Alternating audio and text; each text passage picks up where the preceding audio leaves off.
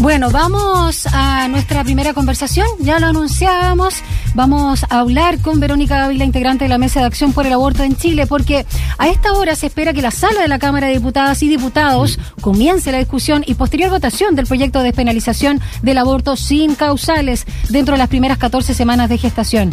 Bueno, una iniciativa que recordemos fue rechazada y llega con un informe negativo desde la Comisión de Mujeres. Este paso legislativo coincide, lo adelantábamos hace un rato, con el Día de Acción Global por un aborto legal y seguro. Hoy la Mesa por el Aborto en Chile relanzará los datos de su segundo monitoreo social de la interrupción voluntaria del embarazo y salud sexual y reproductiva en tiempos del coronavirus. Y por supuesto también las miradas estarán puestas en el Congreso.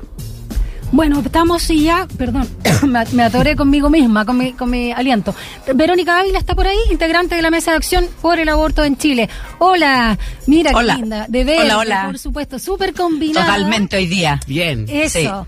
Parto con tu vestimenta porque obviamente Hay que es, no es algo trivial, no es algo baladí, como diría alguien que conozco por ahí, sino que es algo simbólico, eh, por supuesto, que viene a generar también mayor conciencia y que todos ya leemos a través de estos colores de qué se trata. Así que parto con esa vestimenta, Verónica, preguntándote por las actividades que han organizado para el día de hoy. Eh, bueno, primero buenos días, Buenos muchas días, gracias por la por la invitación. Eh, como como Mesa de Acción por el Aborto estamos muy contentas de hacer este llamado y poder salir de nuevamente a la calle, que es fundamental para nosotras las activistas y quienes luchamos por este derecho humano que es el aborto, eh, salir de nuevo y encontrarnos con nuestras compañeras porque nos ha costado muchísimo mantener, verdad, este activismo durante la pandemia. Eh, las actividades de hoy día, bueno, el llamado de hoy día es un, es un grito de acción global por el derecho al aborto legal eh, en el mundo. Entonces, eh, las actividades que hoy día están pensadas, desde la mesa al menos, es rodear la Convención Constitucional con pañuelos verdes. Rodearla de verde, ro- rodear el excongreso, porque creemos que es fundamental para la vida de las mujeres y de las personas que gestan, con capacidad de gestar, los cuerpos trans que también se embarazan y también tienen derecho al aborto, eh, que la Convención Constitucional garantice el derecho a los derechos sexuales, a los derechos reproductivos y al aborto, eh, porque creemos que ya es momento, porque creemos que el mundo ya avanzó, las tres causales no bastan, como dice nuestra pañoleta verde, eh, las mujeres pobres siguen eh, muriendo, las mujeres que no tienen redes feministas no, no tienen acceso a un aborto seguro, que es el que le brindan las redes feministas en este país, y tienen que eh, acceder a abortos absolutamente inseguros y en condiciones de insalubridad que las exponen a la muerte. Muchas veces, muchas de ellas lamentablemente mueren. Mientras tanto, hay una clase más acomodada que accede a sacarse el apéndice una, dos, tres y Uh. cuatro veces en las clínicas Claro. privadas, eh, sin ningún riesgo eh, y sin ningún riesgo social tampoco, porque esto no es solamente el riesgo de la vida de las mujeres y las personas que gestan, sino también el estigma social con el que cargan muchas personas que abortan en este país y en otros países del mundo, puesto que aún la palabra aborto no se concibe como un derecho, sino Sí. que en nuestro país también, por un amplio sector de la derecha conservadora y fundamentalista, se lleva al tema de los valores. Verónica, cuéntanos un poco de qué se trata este, este monitoreo social y cuáles son las principales conclusiones que obtuvieron de ahí. Buen Mira, día. el monitoreo, buenos días, ¿cómo estás? Yo los escucho harto. Buenísimo. Eh, y les mando WhatsApp de ahí de repente por alguna cosa que, que me parece que no está tan bien dicha. Así que mucho gusto de conocerlos y verles ahora las caras. Eh, bueno, el monitoreo es el segundo monitoreo que la Mesa de Acción por el Aborto realiza. El primero fue un poco más acotado en términos de alcance regional, eh, nacional, perdón, y el segundo, un amplio sector de las regiones, siete regiones fueron las monitoreadas eh, respecto al cumplimiento de la ley de aborto en tres causales. En este segundo monitoreo se incluyeron algunos cruces interseccionales que son importantes de mencionar. El tema de la migración, el tema del, del mundo trans, ¿verdad? Incluso tuvimos un focus group con personas de la discapacidad, porque imagínense lo que es ser discapacitado en este país, con capacidad distinta, Mm. y además eh, que no son concebidos como personas eh, sintientes, amantes, eh, deseantes, por lo tanto tampoco nunca se había planteado el derecho al aborto de algunas subjetividades de nuestra sociedad y este segundo monitoreo las aborda. ¿De qué lo que nos dimos cuenta? Es que de la ley eh, de aborto en tres causales no se cumple completamente en nuestro país. Nos dimos cuenta que en pandemia hubo un retroceso enorme en las prestaciones de salud sexual y reproductiva en nuestro país, particularmente las que tienen que ver con la reproducción, con los papanicolaos, con, con los cánceres de mamas, en fin. Y también nos dimos cuenta que las tres causales eh, sigue siendo la, la violación, ¿verdad? Una de las causales más resentidas y resistidas, ¿verdad? Por el mundo Sí, absolutamente condenada por el mundo de, los médicos también. Y, y, cosas que el monitoreo a lo mejor no las dice, pero que nosotras sabemos, es que muchas de las compañeras, ¿verdad? Las personas que necesitaron un aborto y necesitan un aborto en esta tercera causal, prefieren no acceder a las redes estatales eh, y acceden a las redes feministas muchas veces en busca de ayuda. Mm incluso para que las acompañen a solicitar este aborto, ¿verdad? En esta causal, porque hay un castigo social y, público, ¿verdad? Muy, muy grande dentro del mundo de, la, de los profesionales de la salud. Hay un avance, sí, ahí hay compañeras de la red de chilena de profesionales por, el derecho a decidir, que son profesionales de la salud que están en distintos lugares de nuestro país, que son grandes aliadas y grandes aliados, ¿verdad? Pero falta muchísimo para que esta ley de verdad se cumpla cabalmente. Y hay algo que, que es fundamental y que lo decían quienes empezaron estas luchas hace muchos años atrás, que tiene que ver con que una cosa es que se garantice, ¿verdad?, legalmente esta prestación de salud como prestación de salud y derecho. Pero otra cosa es cuán preparados en feminismo o en género están los equipos de salud. Porque ¿Y por qué nosotras decimos que el aborto mm. eh, eh, tiene que ser seguro? Tiene que ser seguro no solamente porque la prestación se, se brinde en condiciones sanitarias seguras, mm. sino que porque haya un trato digno. Porque mm. sabemos cómo es el tema de la violencia obstétrica, ¿verdad? Lo conocemos. Nosotras, yo lo he sufrido, muchas de nosotras lo sufrieron. Absolutamente. Entonces, cuando una mujer llega hoy día a, exigir su aborto en tres causales o le corresponde por inviabilidad fetal, por riesgo de vida o por violación, no siempre los equipos médicos están del todo preparados para eh, trabajar y acompañar a esas personas eh, que van a, pedir ayuda y a veces son muy maltratadas. Sí, qué decir del, juicio y del maltrato como tú señalas. Estamos conversando con Verónica Ávila, integrante de la Mesa de Acción por el Aborto en Chile, a propósito también de la actividad que van a realizar hoy a las 12.30 en el ex Congreso Nacional. Tú señalabas al inicio, Verónica, esto de eh, no comprender finalmente y hay mucha ignorancia respecto al aborto y en ese sentido quiero tomar las palabras del candidato presidencial eh, José Antonio Cast, ¿no? En el reciente debate presidencial.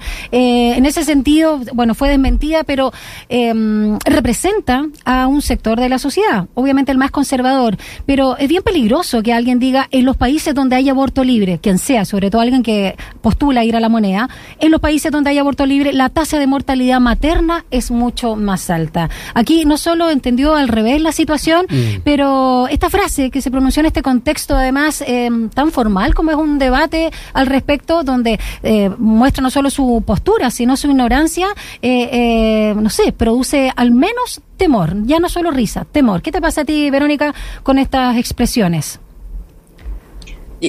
bueno, estas expresiones no les podemos poner otro nombre, o yo no le puedo poner otro nombre que expresiones de odio son expresiones de odio hacia las mujeres, hacia las personas que gestan, y es lo que decía al comienzo, es un grupo, un sector conservador ¿verdad? Eh, fundamentalista hoy día ya a estas alturas, ¿verdad?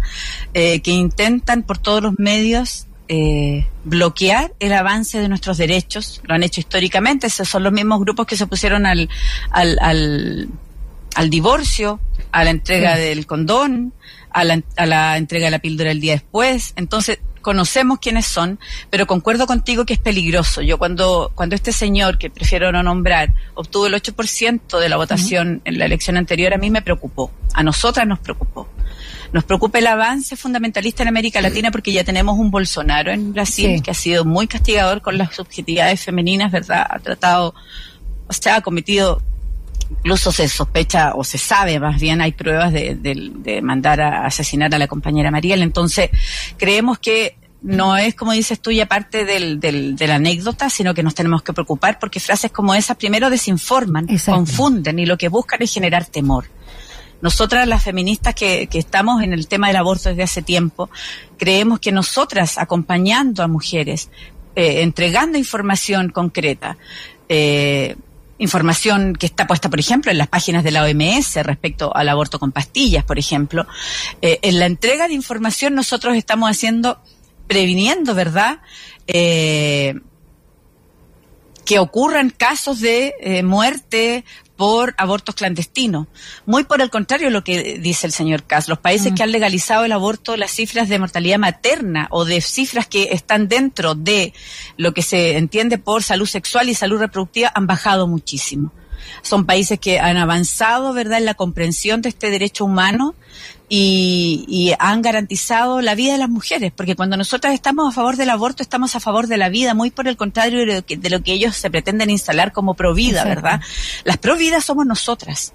Las providas somos las feministas que queremos que nadie siga muriendo por abortos clandestinos y creemos que fuertemente que esto es un derecho de las mujeres, porque nosotras parimos y nosotras decidimos. Eso no es solo una frase. Nosotras creemos como yo escuchaba a alguien decir el otro día, a la, a la derecha eh, conservadora le interesa el embrión y la mujer hasta que pare. Hasta ahí ese embrión les interesa. Una vez que ese embrión se transforma en sujeto y sale del cuerpo de la madre y tiene vida propia, no le importa a la derecha. Y ahí tenemos al Sename como un gran ejemplo de aquello, de esas políticas que dejan abandonados a los niños, a las niñas y a las niñas, no colaboran con las madres y un grupo de padres a verdad abandonadores que ya lo vimos con este pago del 10% a la cantidad de padres que no pagan, por ejemplo, su pensión de alimentos. Yo soy un ejemplo de ello. Mi hija tiene 15 años y ha recibido 70 mil pesos de su padre en los 15 años. Entonces, eh, ¿dónde están los Provida cuando estos niños necesitan de su apoyo? Nosotras mm. creemos que la mujer tiene derecho a decidir, a decidir por sí misma el momento de maternar, cuántos hijos tener, en qué momento tenerlos, y eso es una garantía a la vida nuestra, a la, al plan de vida que una mujer pueda tener, y, y que llegar a hacer esto, a muy por el contrario de lo que cree mucha gente, nosotras nos andamos abortando por gusto. No, por supuesto. Nosotros cuando llegamos a esta decisión por supuesto. compleja, compleja, a muchas no nos marca y seguimos nuestra vida, incluso maternamos después de abortar. Claro.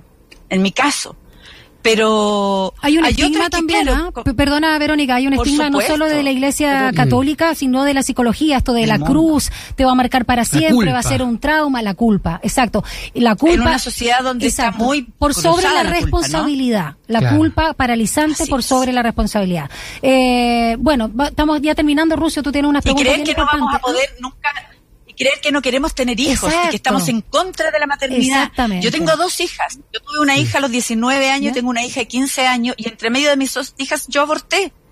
Y sí, tuve a mi hija de 15 años y la amo mm. profundamente. Entonces, yo lo que quiero, y yo me di cuenta en ese segundo aborto, que yo quería que eso que yo estaba gozando como un privilegio, fuese un derecho para todas las mujeres y las personas con capacidad de se trata no de mí, se trata de todas, nosotras, de nuestras hijas, de nuestras amigas, de las hijas de mis amigas. Yo quiero para el futuro libertad de decidir para las mujeres. Ese es mi deseo profundo en este día, en el que además se va a discutir, ojalá, el proyecto de despenalización que nosotros como Mesa Corporación Humana, con varias eh, diputadas, se presentó en el 2018.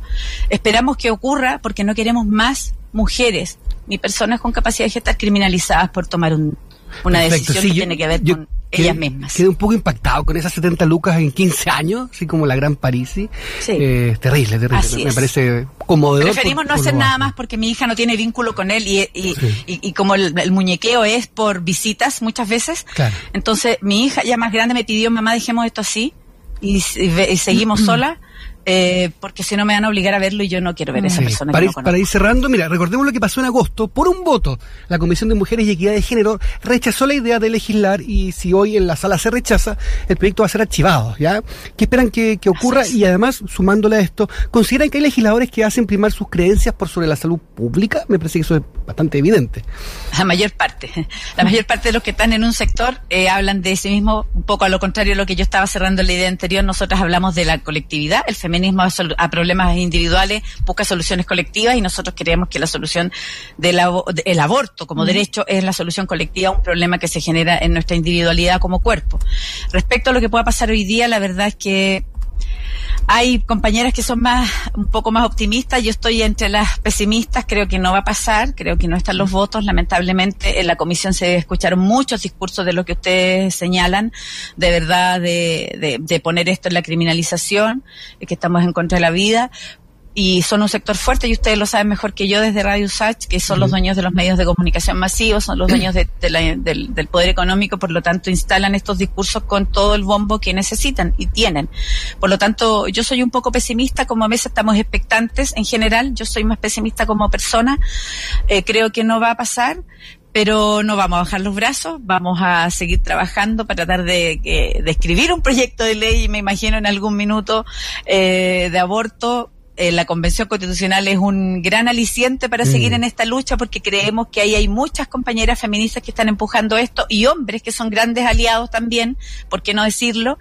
Y en el Congreso, bueno, tendremos que en estas elecciones de noviembre las feministas poner harto ojo en, por quiénes vamos a votar porque necesitamos un Congreso a la altura de los tiempos del momento político y sobre todo para nosotras necesitamos diputadas, diputados, senadoras y senadores sí. que estén a favor de la vida y de los derechos sexuales. En el fondo es no legislar con la Biblia en la mano, ¿no, Dani? Sí, no, por supuesto. Exactamente. Con ninguna ideología en la mano. De nuestros ovarios, por favor, saquen sus rosarios de nuestros ovarios. Estaría bueno ya, digamos, en el 2021. Verónica Ávila, integrante Vero, de la Mesa de Acción por el Aborto en Chile. Muchas gracias por tus palabras, por no, tu reflexión, por... por... tu honestidad y también por dar tu testimonio, ¿no? En primera persona, obviamente, sí. es distinto que solamente grandes ideas, pero sí, pero te agradezco porque realmente eh, interpelas a muchas de nosotras. Solamente deja hecha la invitación para despedir. Hoy día nos vemos, doce y media, nos juntamos ahí en la Plaza de Armas para caminar, no marchar carabineros, caminar hacia la Convención Constitucional. Esperemos que nos dejen hacer nuestra actividad tranquila. Eh, y vamos a rodear de pañuelos verdes la Convención Constitucional ahí en el edificio del ex Congreso. Lleven compañeras sus pañoletas. De todas maneras, nosotros como Mesa Acción por el Aborto llevamos 100 más por si no llegan con su pañoleta y andan por ahí en el centro, no se resten. Vamos a estar ahí con un gran lienzo, con nuestras pañoletas y como siempre con nuestras ganas, con nuestra alegría, porque la sana rebeldía verde va a estar hoy día en la calle con las pañoletas en alto. Muchas gracias, Verónica Ávila. Un abrazo grande y que gracias no tengan mayores problemas, muy por el contrario. Vale. Un abrazo, vamos Eso. a estar informando. Chao, chao. Muchas gracias a ustedes. Será legal y será ley. Eso.